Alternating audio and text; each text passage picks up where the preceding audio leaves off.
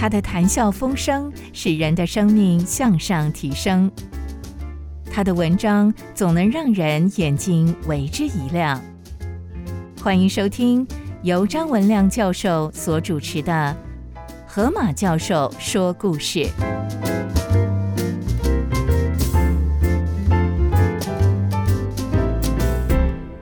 各位先生、各位女士，我是张文亮教授。我今天要分享的是一个墨西哥的女孩子，她曾经获得忧郁症。重度的忧郁症，但是她后来成为二十世纪非常著名的女性探险家梅克西亚对 Ines m c t h i a 梅克西亚是二十世纪最著名的女性探险家之一。梅克西亚是美国哈佛大学格雷植物标本馆的馆员，他一生至少收集了十五万种的植物标本。他发现了五十种以上的新的物种，在科学史上，这位女性的探险家是收集最多标本的生物学家。在这个显赫成就的背后，是她有着多年的忧郁症，她靠着上帝走出他多年的忧郁症。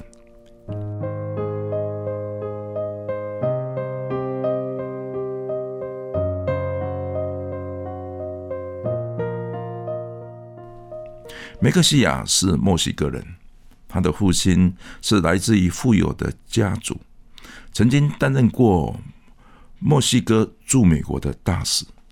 这位外交官非常的风流，有许多的情人，已难以理清数目的孩子。梅克西亚是唯一合法名下的孩子。他在三岁的时候，母亲与父亲离异。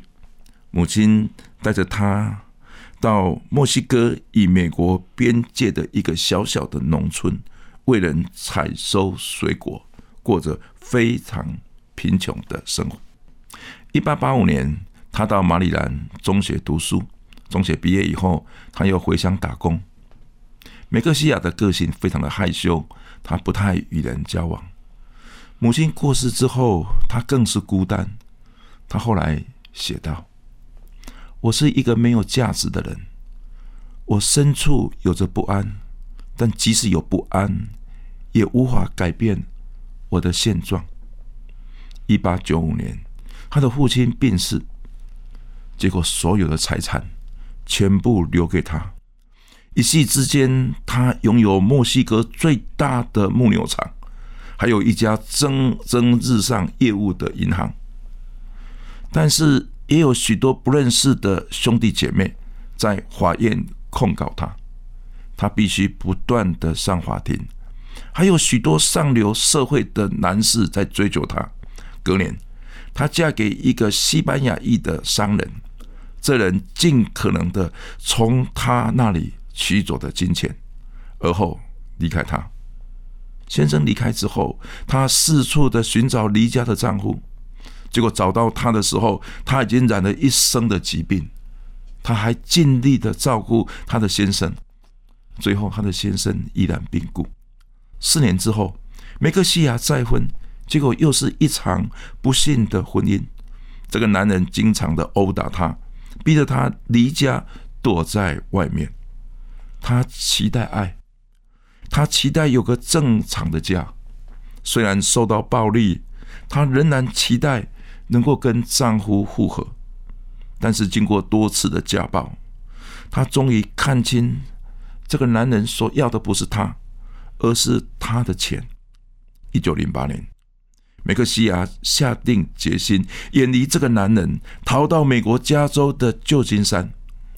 在独居的日子，他避开与外界任何的接触，过去的伤害成为他挥之不去的阴影。他经常暴食，以厌食的交替，使他深陷于沮丧。他由暴食症引发精神的官能症，后来被送到精神疗养院，强制接受治疗。为了不值得爱的男人，他继续的陷在软弱的泥沼中，是严重的二度伤害。在精神病院的其中，他认识了院长布朗医生。布朗是美国斯坦福大学医学院的医生，是美国加州旧金山分校医学院的教授，是近代精神医学的先驱。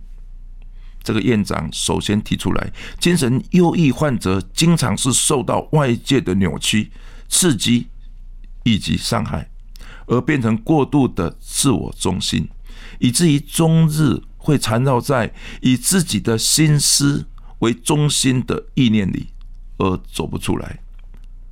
一点的灰尘，他都会以为是难以承受的大山。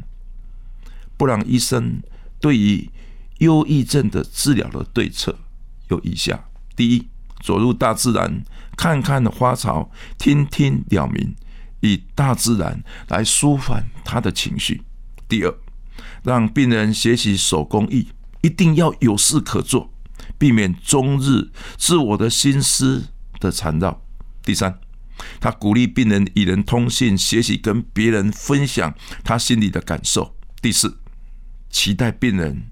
是能够以耶稣为人生的中心，而得到永恒的拯救。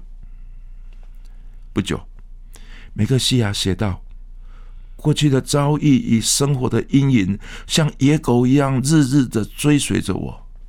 我努力的奔跑的脚步，不过是进入更深的虚空。但是有一股说不出来的能力，从我的心中升起。”如同阳光照亮我生命里面的死因幽谷。梅克西亚又写道：“当我用上帝的眼光来看我的世界，我知道我将不再白占地图，我不再虚度人生。我应该，我应该仍然有许多可以学习的地方，尤其是在花草植物中，我找到上帝让我存活的目的。我找到我活着。”是有新的意义。她失去了丈夫的爱，却遇到了耶稣基督的爱，使她能够重新再振作。一九二零年，她申请进入美国加州伯克莱大学念书。一九二五年，她没有毕业，但是她已经等不及毕业。他迫不及待的回到墨西哥去采集植物的标本。他大概是最晚起步的植物。探险家。后来，他一直向南行。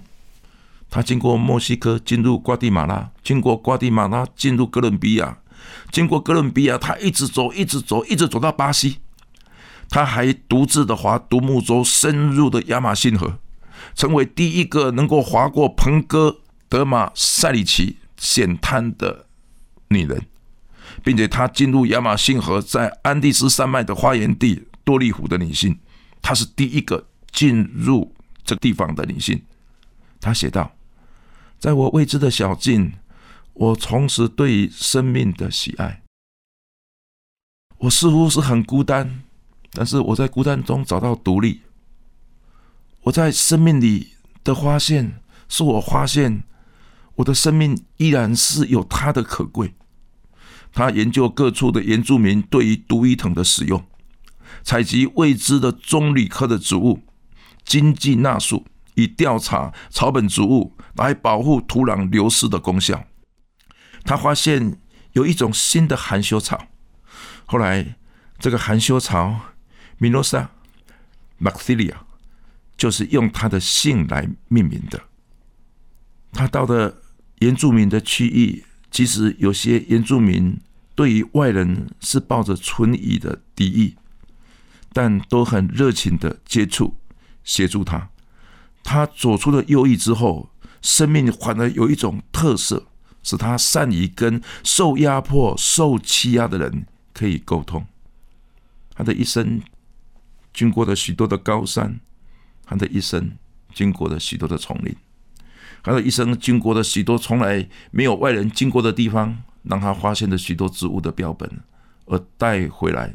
成为重要植物的保存与新的物种的发现，他再也没有忧郁，上帝保守他十分的平安。他后段的人生是只有喜乐，忧郁不在。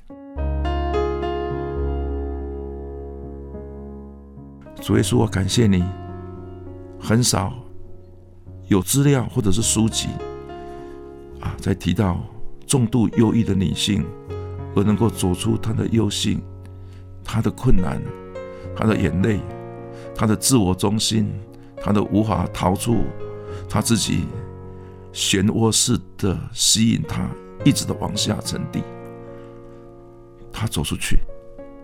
而到全世界各地，尤其是中南美洲，发现了许多植物的标本。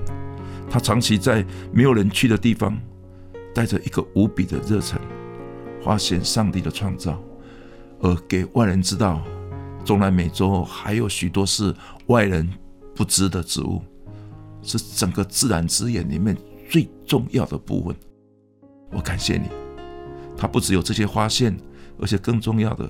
他走出他的困难，走出他的忧郁，成为许多人的祝福。我自己去过这个地方，我自己在哈佛大学的时候，我去过这个地方。我在那个地方里面，我读到这个女性的故事，我才知道有这样的一个女性是少违被外人所知的，而上帝知道她经过何等的困难，经过何等的伤痛，而这些。伤痛，你让她成为后来的祝福。主啊，帮助右翼政者，让他们走出来，用你的方式，用你的时间，只是我们愿意单纯的信靠你。我将祷告祈求，是奉耶稣基督的名，阿门。